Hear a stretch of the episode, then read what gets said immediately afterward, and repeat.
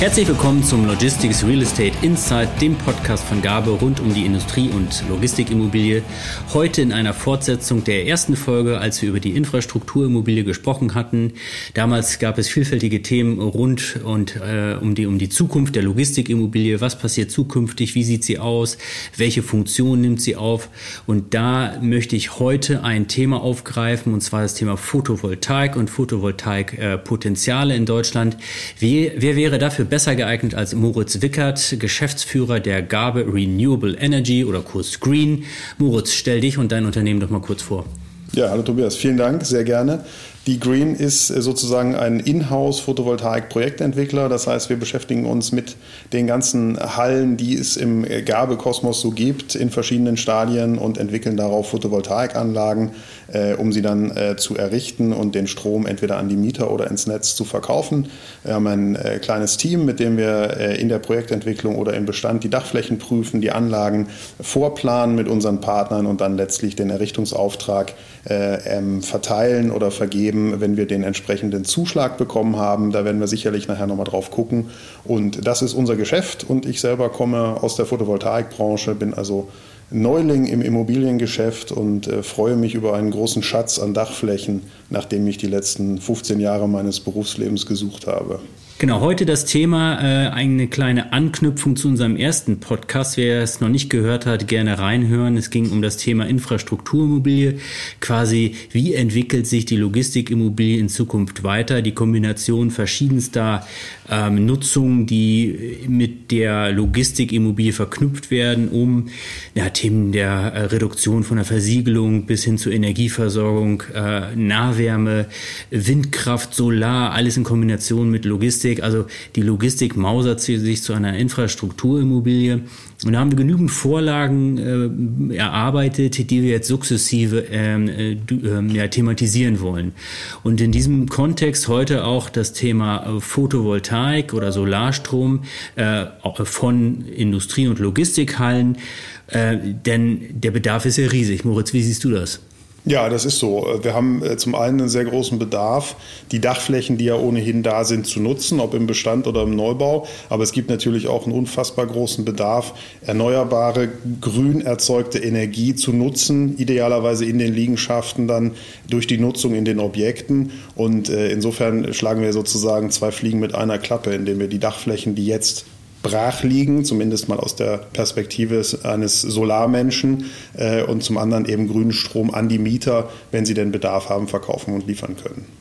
Ja, der Druck ist echt enorm. In diesen Tagen ähm, ist gerade die Klimakonferenz, die stattfindet. Und ähm, da sieht man natürlich oder hört man natürlich, äh, also auf breiter Ebene diskutiert, äh, wie, wie, hoch der Druck ist. Also die 1, 1,5, 3 Prozent äh, Ziele, die wir erreichen müssen.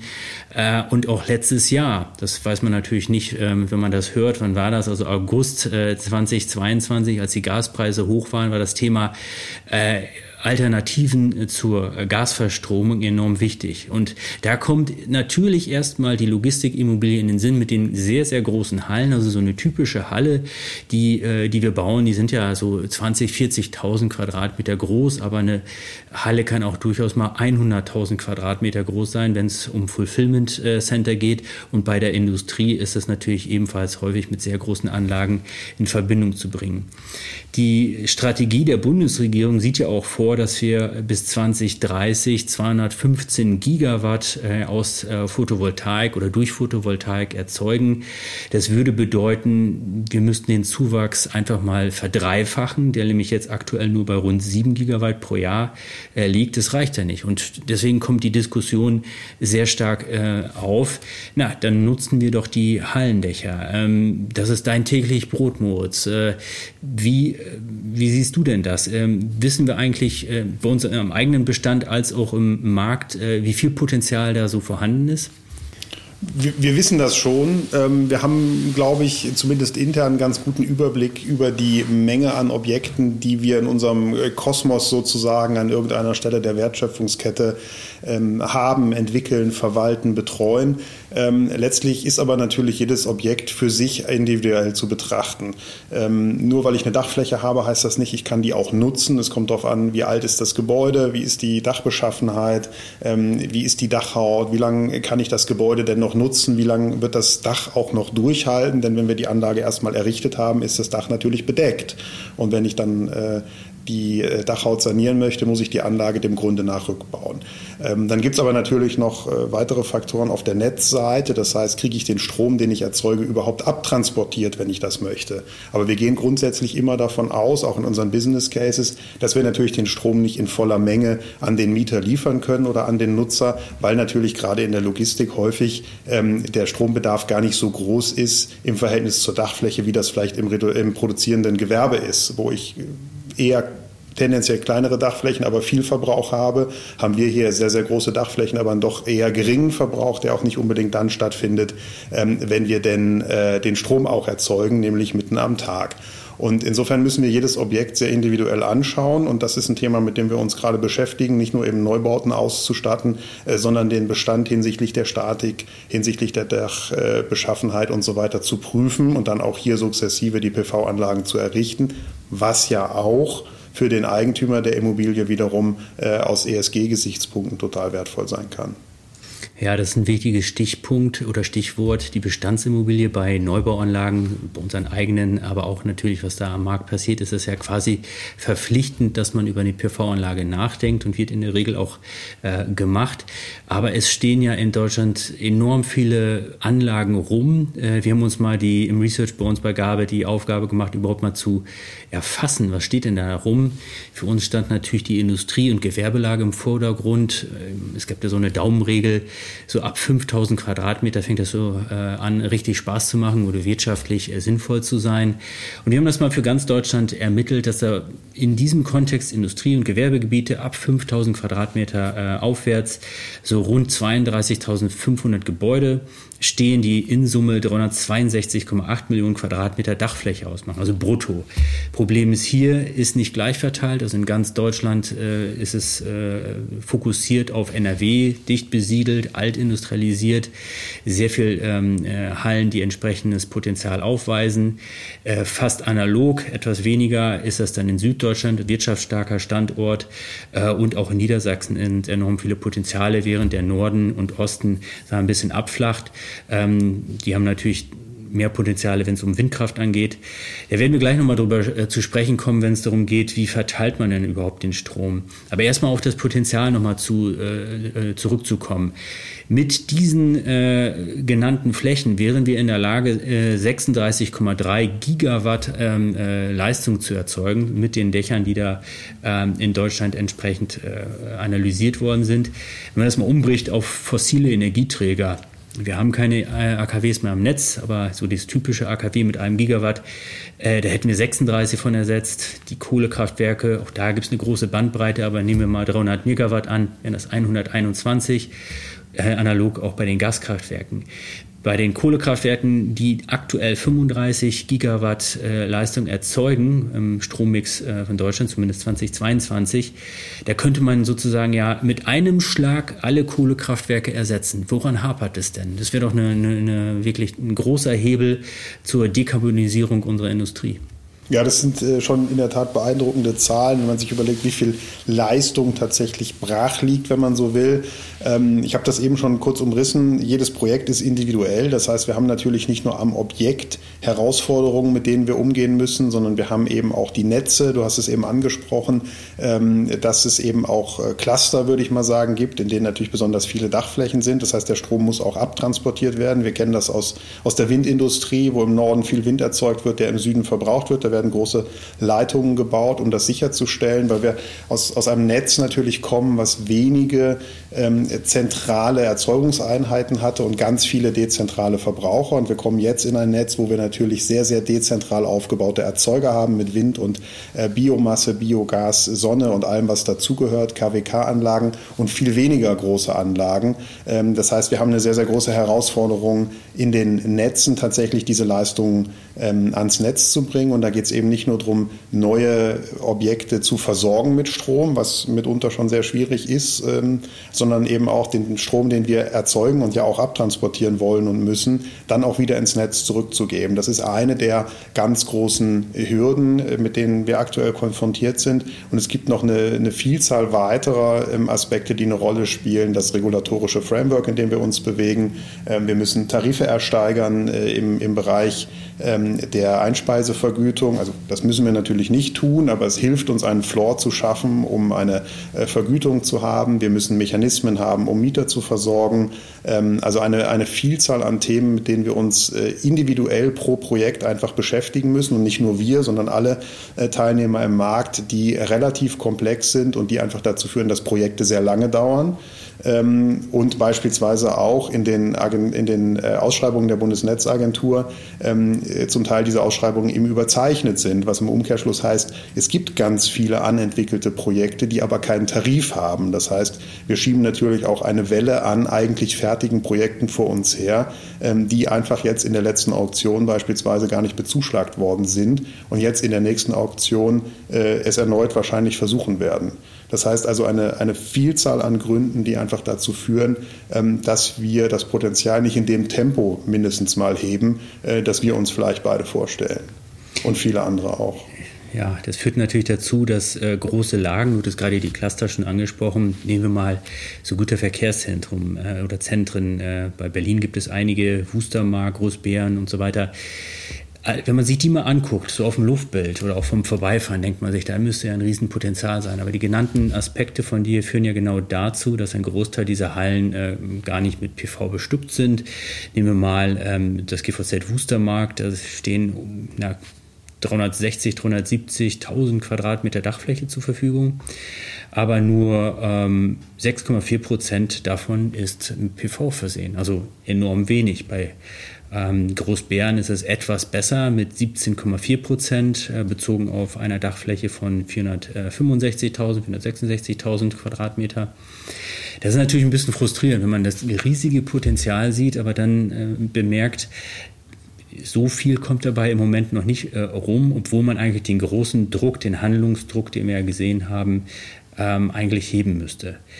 Und wenn man sich wirklich mal anschaut, wie so ein Ablaufplan äh, ja, bei, bei, der Realisierung eines PV-Projektes äh, aufgebaut ist, äh, dann ist das ja wirklich enorm komplex. Deswegen scheitern wahrscheinlich viele Eigennutzer beziehungsweise also kleinere, nicht so professionell aufgestellte Unternehmen ähm, oder sagen sich, na, dieser Komplexität, äh, ich weiß gar nicht, wie ich das äh, machen kann. Also kannst du mal aus deiner Erfahrungen sprechen? Was sind denn so die, die größten Hürden, die du da siehst? Also wir hatten schon mal Dach angesprochen. Was passiert denn da zum Beispiel?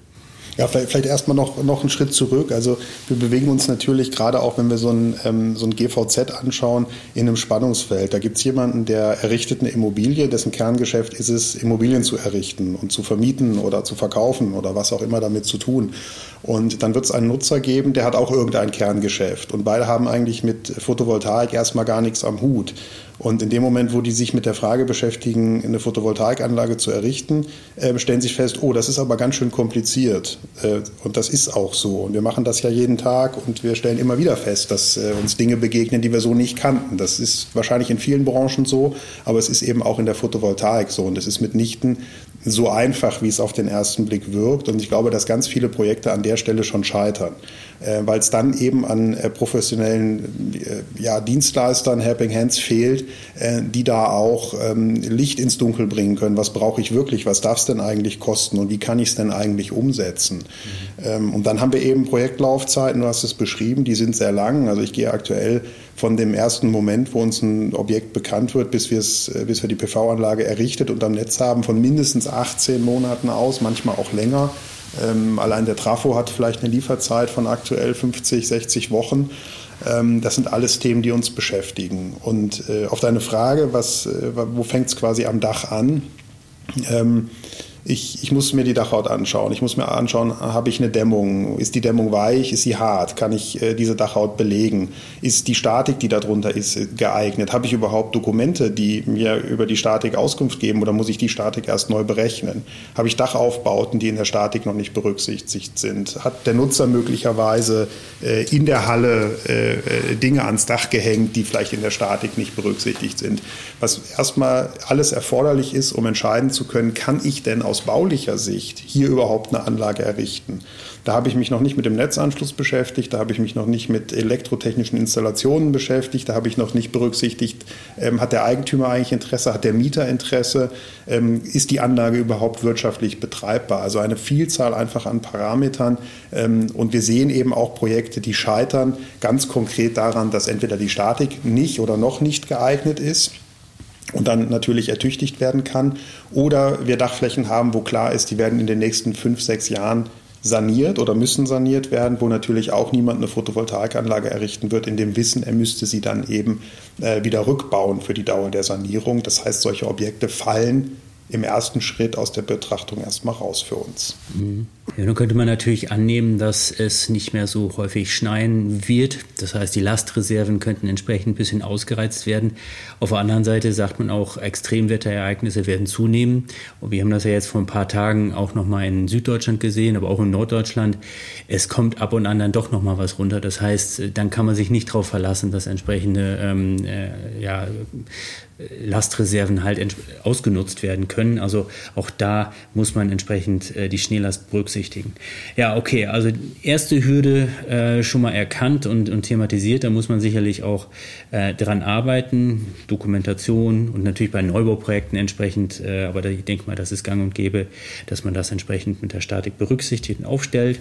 Aber wir reden ja hier äh, über den Bestand. Du hattest gerade schon angesprochen, Tarifversteigerung. Also um eine Wirtschaftlichkeit darzustellen, muss ich ja wissen auch, äh, wann und wie viel ich äh, an, an, an Cashflow äh, erwarten kann.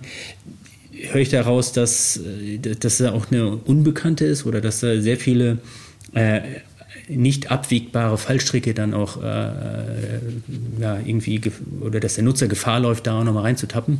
Genau, also das, äh, es, gibt, es gibt eine Vielzahl an unbekannten äh, Parametern, die wir im, im äh, Zuge der Projektlaufzeit abbauen können und müssen. Ähm, grundsätzlich ist es so, ähm, dass ich für die ähm, Erlangung eines Tarifs in der Größenordnung, in der wir uns mit den Anlagen bewegen, ähm, also größer 1 Megawatt, ähm, an einer Ausschreibung der Bundesnetzagentur teilnehme. Das heißt, ich äh, plane meine Anlage, ich kalkuliere meine Baukosten, soweit ich das zu diesem Zeitpunkt kann, und ich ermittle äh, einen Preis, für den ich bereit bin, den Strom ins Netz zu verkaufen. Und äh, mit diesem Preis beteilige ich mich dann an der, an der Ausschreibung, die also gar nicht vergleichbar ist mit einer Ausschreibung für Bauleistungen oder so, sondern es werden Netzkapazitäten ausgeschrieben, um erneuerbare Energien einzuspeisen. So muss man sich das vorstellen. Und dann bekommen diejenigen Bieter einen Zuschlag, die eben äh, die günstigsten Angebote abgegeben haben. Das heißt also, äh, es wird ein Korridor vorgegeben in Megawatt, das hatte ich eben schon äh, gesagt, wir schieben da eine Welle vor uns her.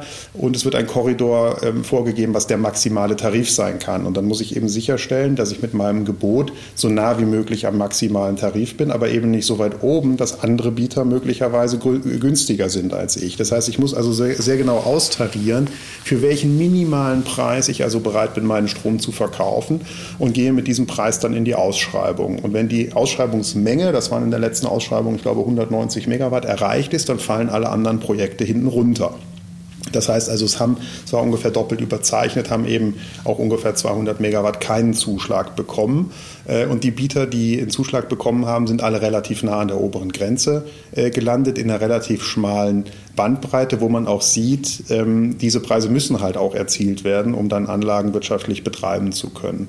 Und für uns ist es so, dass diese Ausschreibung äh, einen Tarif garantiert. Das heißt, wir könnten 20 Jahre lang äh, mit diesem Tarif dann kalkulieren, wenn wir ihn gewonnen haben. Und das ist sozusagen der Floor, den wir auch brauchen, um die Anlage bauen und betreiben zu können äh, und das Risiko im äh, Schach zu halten. Und wir haben dann die Möglichkeit, äh, dem, den Strom auch an Mieter zu verkaufen oder an so, mit sogenannten Offsite-PPAs an dritte große Energieverbraucher, die Grünstrom einkaufen, äh, zu verkaufen, möglicherweise zu besseren Preisen. Aber unterm Strich ist immer der Weg über die Ausschreibung der erste für uns und natürlich auch mit einer gewissen Unsicherheit behaftet. Und stellen wir uns vor, wir ähm, bekommen keinen Zuschlag, müssen wir warten auf die nächste Ausschreibungsrunde. Die finden dreimal im Jahr in der Regel statt, Frühjahr, Sommer und Herbst. Ähm, und es dann nochmal versuchen und dann auf die Ergebnisse warten und auch eine gewisse Ernsthaftigkeit dokumentieren, indem dann eben auch äh, Kautionen hinterlegt werden. Also es ist ein relativ bürokratischer, langwieriger Prozess, der äh, Zeit kostet und Unsicherheit ein Stück weit natürlich auch schafft. Man muss aber fairerweise sagen, er schafft natürlich auch dann, wenn man es schafft, sehr, sehr große Sicherheit über 20 Jahre. Mhm. Ja, aber bis man da hinkommt, gibt es noch weitere Hürden. Kann man, glaube ich, äh, ganze Vorlesungsreihen äh, mitfüllen. Also wie ist das mit der Finanzierung? Vor allen Dingen dann auch, wie das mit der Netzeinspeisung ist, weil wenn das alles so weit äh, vorangeschritten ist, muss man natürlich auch eine Netzanschlussprüfung erfolgreich bestehen. Dann muss man einen Netzanschluss äh, vom Netzbetreiber auch genannt bekommen, beziehungsweise wenn er dann nicht da ist, äh, sich vielleicht selber auch da äh, aktiv daran beteiligen, dass er dann errichtet wird, was wieder so ein Red Flag sein kann. Ich glaube, da kann man noch sehr lange drüber sprechen. Äh, aber ich glaube, es ist sicher zu sagen, dass aus den genannten Gründen von diesem ursprünglich mal oder eingangs genannten Gesamtpotenzial von 36,3 Gigawatt deswegen ziemlich viel wegfällt, weil einfach vieles nicht dann darstellbar ist.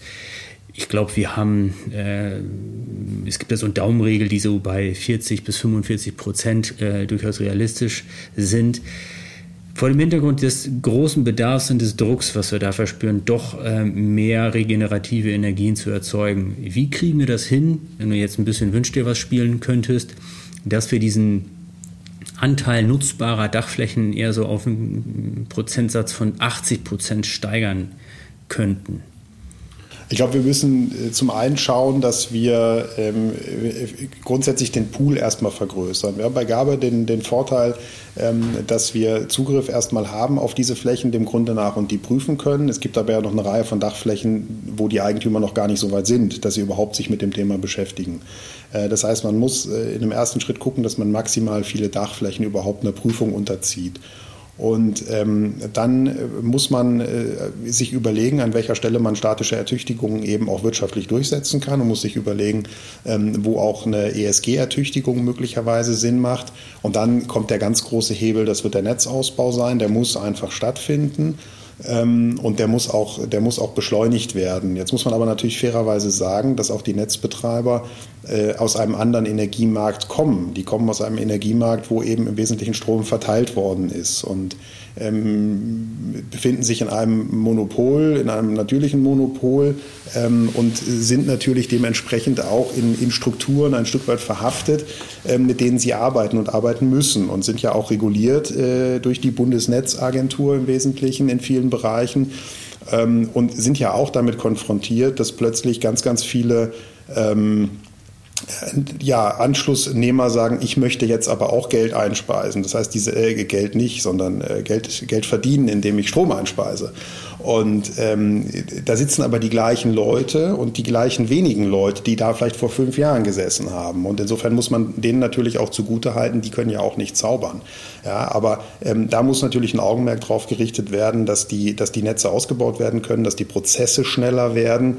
Und dann muss sicherlich dieser gesamte, ähm, dieser gesamte Prozess nochmal überdacht werden, ob man nicht an der einen oder anderen Stelle schneller werden kann, ob man Fast Tracks findet, ähm, vielleicht vielleicht gibt es Möglichkeiten, äh, im Sinne der Energiewende bestimmte Dinge zu beschleunigen. Wir haben viele Wartezeiten.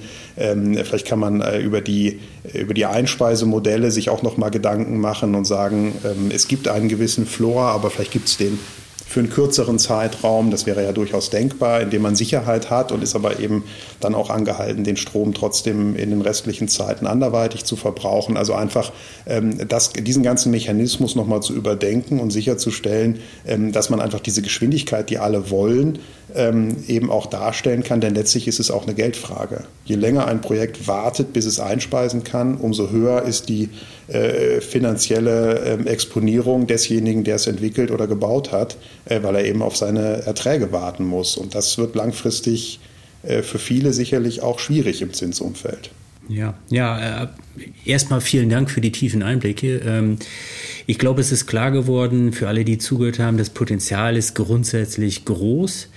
Äh, und natürlich die Verlockung zu sagen, ja, dann liebe äh, Betreiber von Logistik oder Industrieanlagen, dann nutzt das doch. Äh, dass es aber klar geworden ist, dass da viele Hürden sind, die gar nicht von diesen Akteuren beeinflusst werden können. Und ich kann mir vorstellen, dass dass alle Beteiligten in diesem Bereich sagen, ja, wir wollen daran mitwirken, dass wir die Energiewende schaffen.